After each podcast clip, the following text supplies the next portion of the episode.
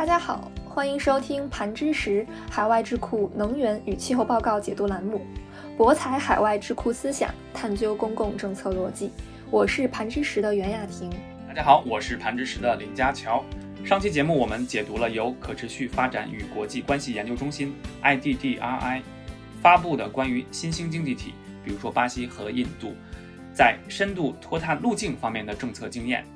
那我们分享了这个报告，也结合了他们在 COP 二十六上提出的新的气候承诺，分析了各国脱碳路径上需要面对哪些挑战，以及如何应对。对这期感兴趣的听众呢，也可以选择回听我们上期的节目内容。那本期呢，我们将解读由德国国际合作机构 GIZ 他们支持并发布的由新气候研究所。和德国 Agora 能源转型论坛共同撰写的一份关于东南亚国家的电力部门转型的报告。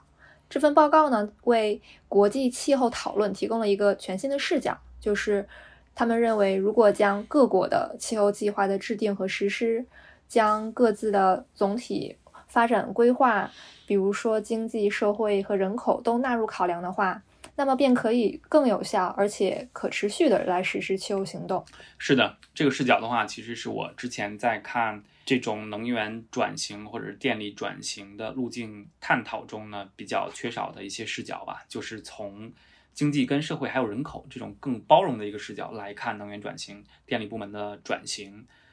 那其实呢，这个新气候研究所 NCI 呢，还有就是德国。Agora 能源转型论坛呢，我们之前都解读过他们的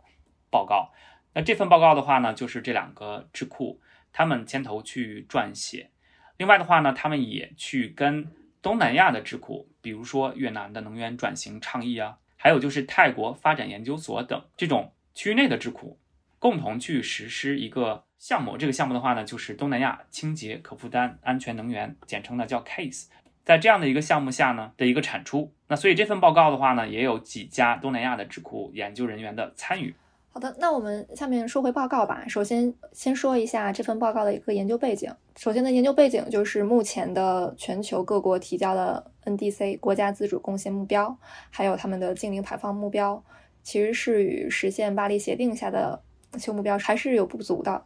目前呢，截止到二零二一年十月份，也就是今年十月份，全球有嗯百分之七十五的国家已经提交了更新后的国家自主贡献目标 NDC。那已经有一百三十四个国家，这一百三十四个国家是覆盖了全球百分之七十八的温室气体排放量。那他们已经宣布了，或者是正在考虑提出净零排放的目标。目前呢，东南亚的所有的国家都已经提交了 NDC，然后有超过一半的东南亚国家正在讨论净零排放目标。比如说，印度尼西亚承诺在三零年达峰，然后正在讨论六零年实现嗯净零排放。泰国呢，它是在 COP 二十六上宣布了到二零五零年实现碳中和。那其他国家呢，也提出了相似的一些目标吧。但是如果将这些全球的 NDC 还有他们提出的净零排放的目标，如果全部实现的话，其实是仍不足以实现巴黎协定下全球一点五度、一点五摄氏度的一个温控目标。那并估计到到本世纪末。目前这些全球的 NDC 和净零排放目标实现的话，到本世纪末的全球将会升温2.4摄氏度。所以在未来的十年内，全球仍需要快速并且大规模的减少温室气体排放，来实现全球本世纪中叶的净零排放的目标。在这里的话，其实能看出来，这个报告给出的一个背景呢，还是有一点没有考虑到 COP26 上的一些新的情况。比如说，在 COP 二十六上呢，有两个 pledge，就是新的承诺。一个呢是关于煤炭相关的，一个的话呢是关于全球甲烷的一个承诺。那其实这两个承诺如果要加起来的话呢，IEA 国际能源署它的一个预测应该是能将温升控制呢控制在一点八摄氏度。所以这个就跟刚才雅婷提到的二点四摄氏度啊，另外的话就是怎么去达到一点五摄氏度啊，比之前。也就是报告中说的这个情景呢，我觉得是要乐观一些的，这是我的一个评论吧。那我们再看一下报告的第二个研究背景，就是气候公平这样的一个角度吧。那它呢是用这个角度来去说，那在巴黎协定之下呢，有关于 CBDR，也就是共同但是有区别的责任这样的一个原则。那大概的意思其实就是发达国家呢，你要率先采取气候行动，并且呢支持发展中国家应对气候变化。那这个呢就是所谓的气候公平，因为从发展中国家的排放来看啊，它只是占历史温室气体排放的一小部分，而且气候变化呢，预计呢也会加剧社会不平等的一个现象出现，尤其是在比如说东南亚的这些发展中的国家。那相比之下呢，发达国家它呢是在全球历史温室气体排放量是最主要的国家。比如说，你要从工业化以来到现在，历史的温室气体排放最大的。那应该就是美国，然后是欧盟，是这样的一个排序。那发展中国家的话呢，应该可能只有两三个能排进前二十名啊。那他们呢，在为发展中国家提供所需的能源转型的资金和技术方面呢，应该承担更大的责任。所以再看一下东南亚国家的情况是什么样呢？我们看了报告，得出这样的一个这个印象吧，或者是一个这个小的一个结论吧，就是东南亚国家的政府呢，它不仅是面临着不同的发展需求，制定这个发展策略，同时呢。还要面对全球脱碳的一个压力，这个是报告给出的一个结论。那为什么是这样的一个情况呢？那首先就看发达国家跟东南亚国家的一个比较吧。我们刚才也提到了，发达国家它的历史排放量高。那从二零一五年到二零一九年来看呢，就虽然这个排放量呢是这个逐逐渐降低的，但是呢，东南亚国家呢却是逐年增高的。那这个是在最近这样的一个情况下啊，并不是把所有的。这个历史排放全都纳入，越南呢是最为明显的，比如说五年间啊，碳排放增加呢是超过了百分之三十六。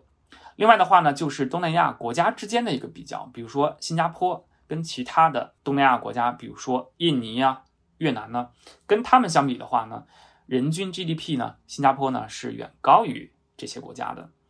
所以在加速向净零转型的资金。筹措方面呢，新加坡呢也是高于其他东南亚国家的，所以呈现出来的态势就是东南亚国家跟发达国家比有这样的一个张力。另外的话呢，就是东南亚国家内部之间呢也有这种经济发展、社会发展的差异情况存在。是的，从气候公平的角度来再说回到各国的减排策略，那这份报告给出了就是。东南亚的每个国家，各个国家，他们的国家的减排策略里面都需要将公正转型纳入到考量范围之内，这样的话才可以促进嗯东南亚地区国家的呃一个可持续性，并且具有包容性以及具有弹性的一个经济的发展。对，那我在这儿再说一下，就是公正转型这个概念吧，就 just transition 这个概念最开始也是出现在化石能源的行业，尤其是。煤炭开采还有煤电的行业，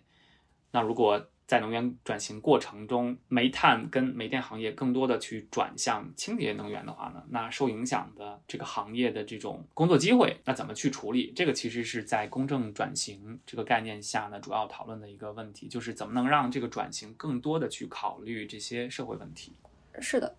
公众转型更多的考虑的就是公众生活的一些经济的发展、社会经济方面的内容。那如果各国在制定减排战略中，就是没有考虑到影响嗯社会公众生活的一些经济发展，那么公众就可能会对国家制定的这个减排战略无法达成共识。那甚至呢，它可能会产生一些比较负面的社会影响。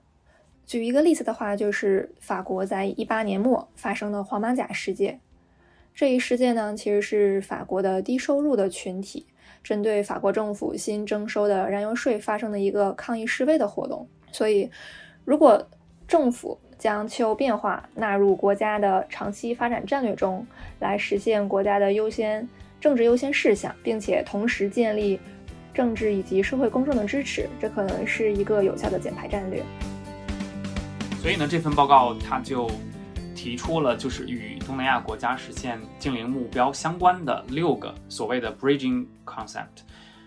我认为这个 bridging concept 可能翻译成就是实现目标的这个关键方面是比较适合的。那我们下边的话呢，就会具体去说这六个方面。这个报告其实也详细说明了，就是他们如何向就是更具气候韧性的国家经济模式加速转型应该怎么去做。那重点呢是关注四个东南亚国家，分别是印度尼西亚、菲律宾。泰国还有越南，考虑到电力部门其实是在各国的这种政治优先序啊，还有就是电力行业温室气体排放的这种减排潜力方面啊，这份报告主要呢就是讨论了这四个国家电力部门的转型。刚才我提到了六个推动因素吧，这几个因素呢主要是包括以下几个，就是气候变化跟国家发展之间的协同的这个了解。另外的话呢，就是关于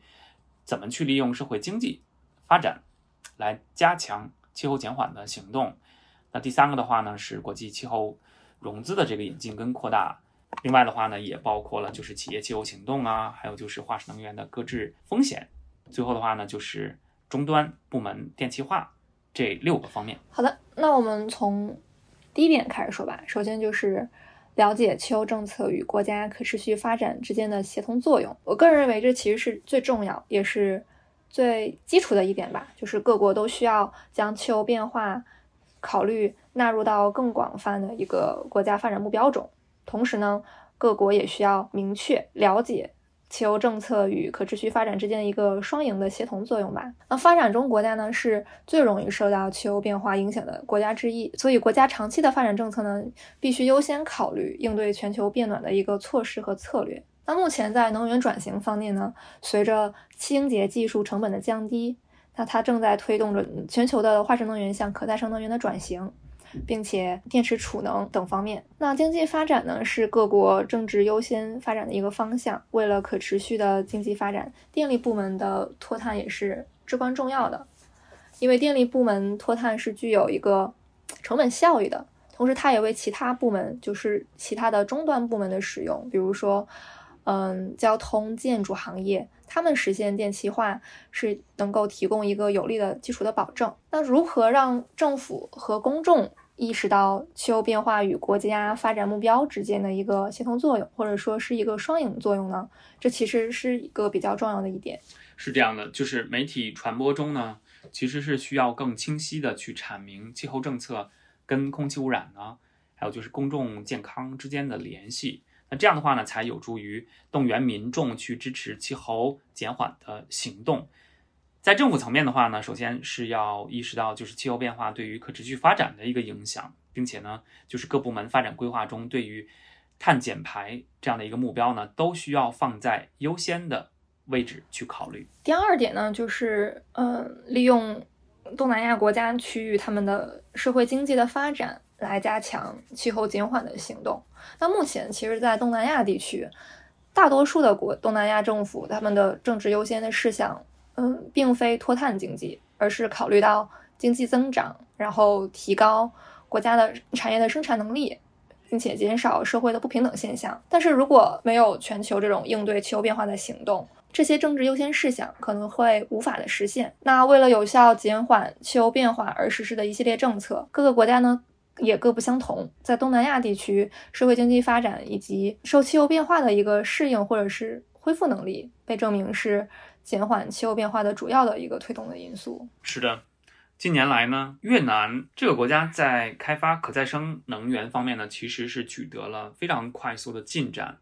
那在短时间内呢，就安装了东南亚最大的太阳能发电的装机容量。菲律宾呢，也是东南亚地区第一个暂停新建燃煤电厂的一个国家。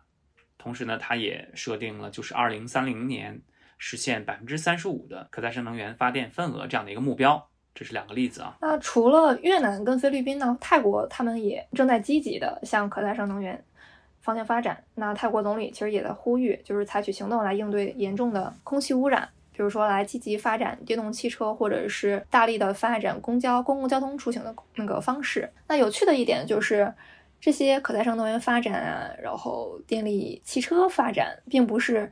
嗯，是由减缓气候变化的目的来驱使的，而是通过潜在的社会经济的优先事项，比如说促进经济增长、吸引国外投资、改善公共卫生、提高电力系统可靠性等，来推动东南亚国家的减缓气候变化的一个行动。没错，你前面也提到过，就是东南亚几个主要国家的减排目标吧？他们的减排目标呢，其实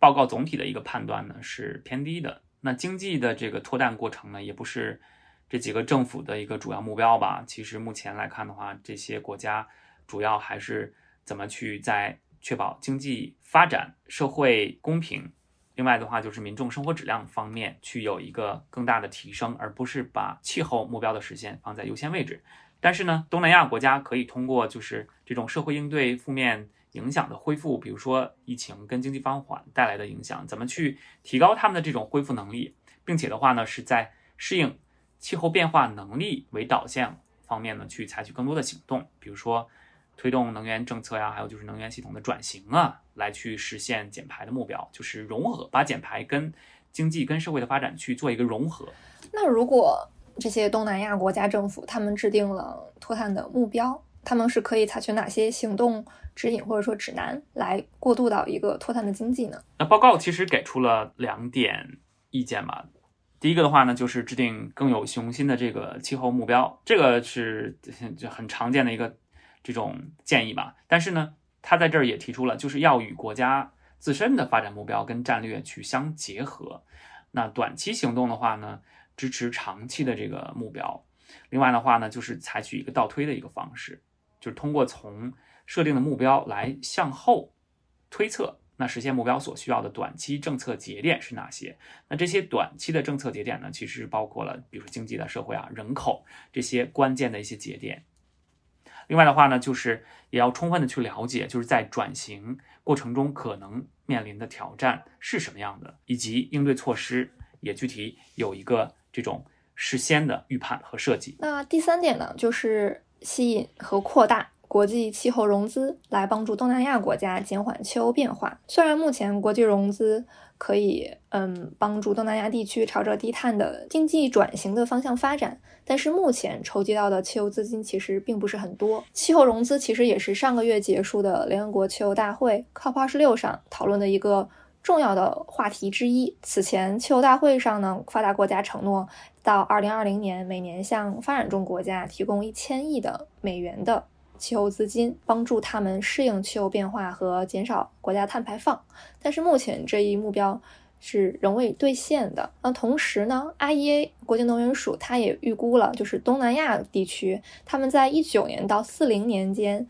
是需要超过三点二万亿美元的累计投资，就是海外的一些。国际的气候资金来帮助他们适应或者是减缓气候变化。那阻碍东南亚地区吸收国际的气候融资的主要因素之一呢，就是不一致的政策信号。以及长期目标的一个不确定性吧，因为东南亚国家的各个政府，他们对于国际的海外投资、海外的融资的设定的规则是不一样的，有的时候可能会限制到一些海外的一些融资的情况发生。而且东南亚地区国家他们的长期的气候目标其实也并不是很明确的吧，就是前几年来说的话，是这样的。那东南亚国家他们是应该如何扩大，或者说来吸引更多的国际的气候融资，来帮助他们减缓和适应气候变化呢？其实东南亚国家它过去的，比如说国家的这种气候政策的话呢，考虑的因素啊，考虑的因素可能不像报告中建议的这么多，所以才出现这样的一个张力。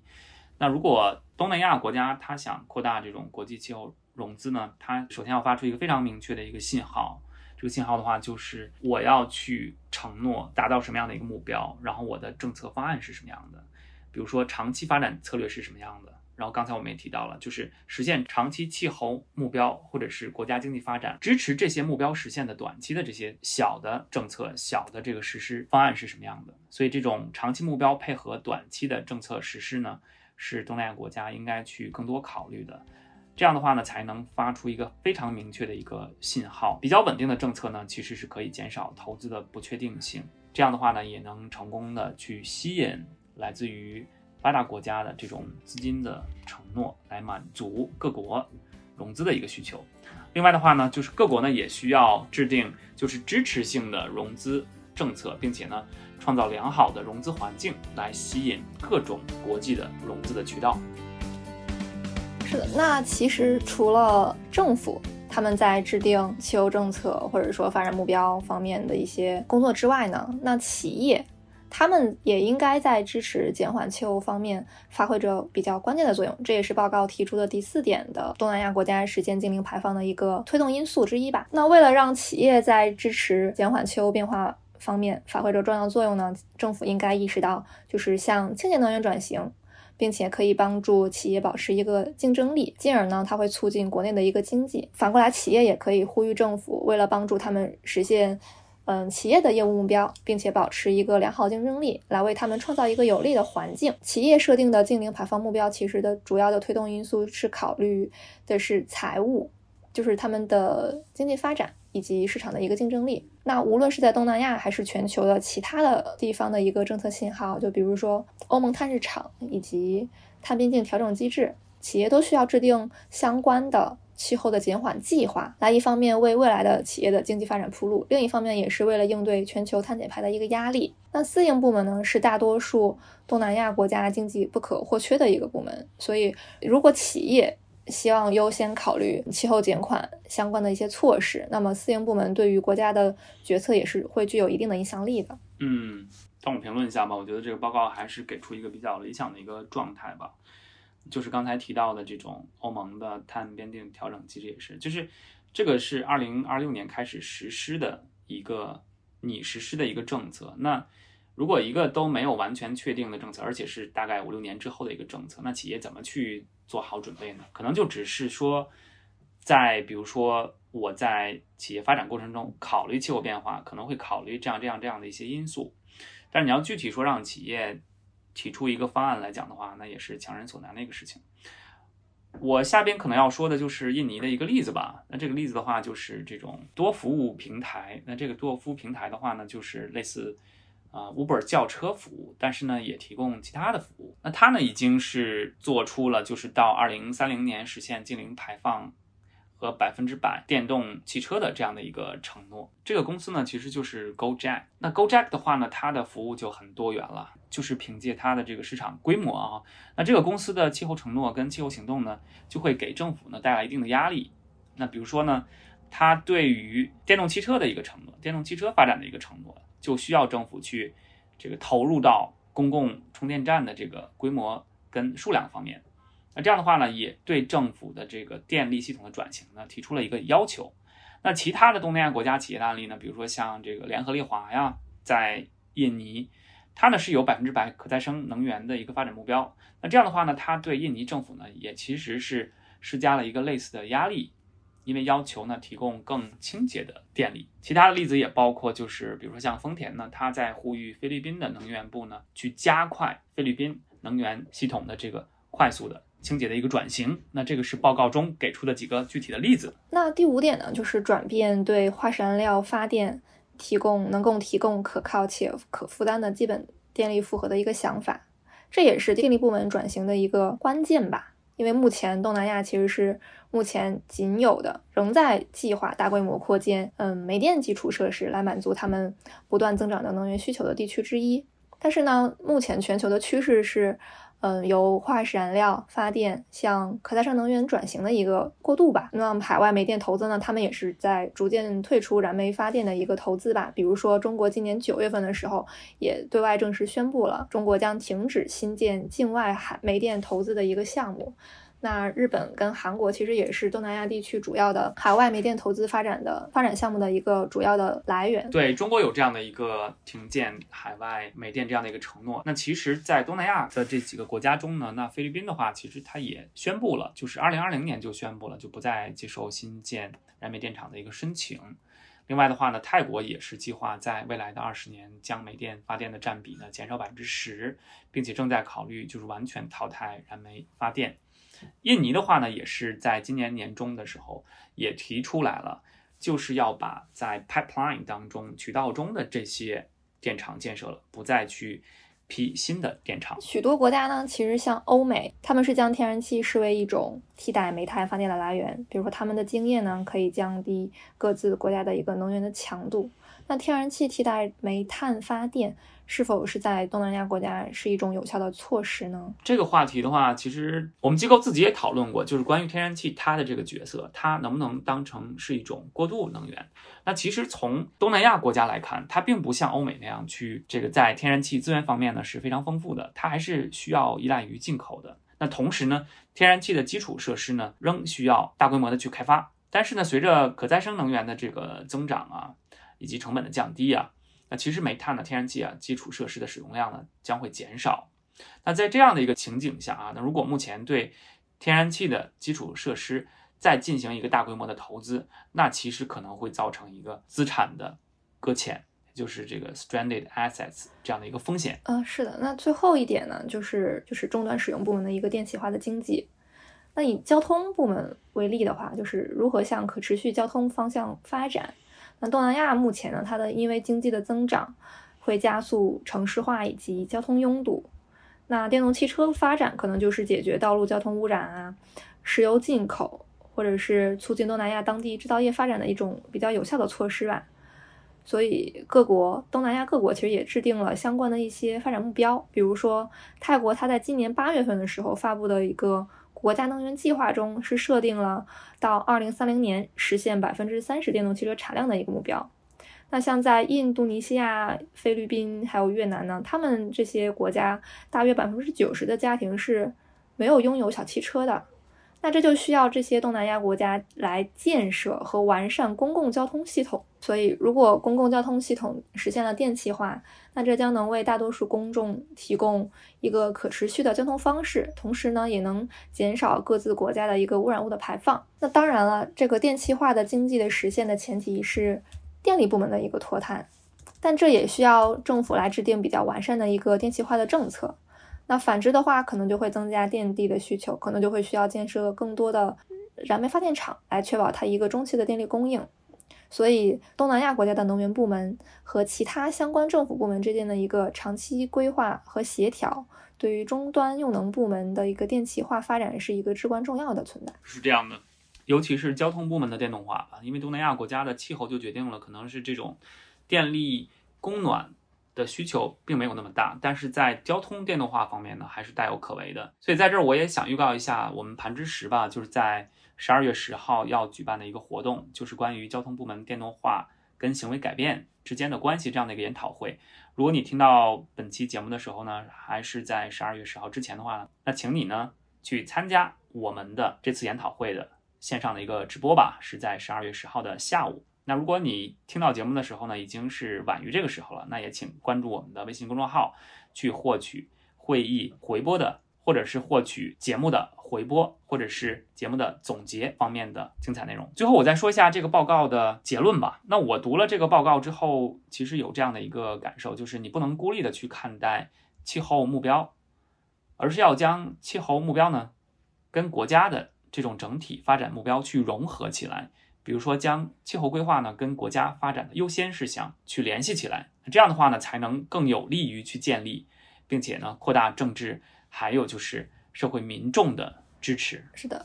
那我个人来看的话，就是读完这一篇报告的话，它是文字是比较多的，也是缺少了许多的，就是缺少图表吧。可能看起来的话，就是有点累。就是总的来说，就是它就是一个一个框架，这六点的一个基本的介绍，没有一些具体的一些案例的分析。我也有这样的一个感受吧。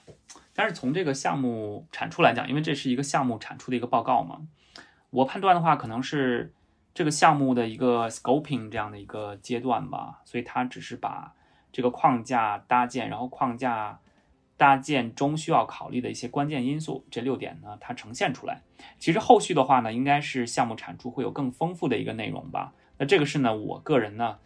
也非常期待的一个事情。那如果他们有新的进展的话呢，我们也会将他们的内容呢去跟听众朋友们呢做一个更新的一个解读吧。好的，那这就是本期的主要内容。节目的最后呢，也感谢各位听众的聆听。如果你喜欢本期解读，请不要忘记点赞或将本期内容分享给更多的人。如果你对我们所解读的内容有自己的看法，也欢迎留言或与我们取得联系。我们也会定期对于读者反馈在节目中进行回复。博采海外智库思想，探究公共政策逻辑。更多精彩内容，我们下期再见。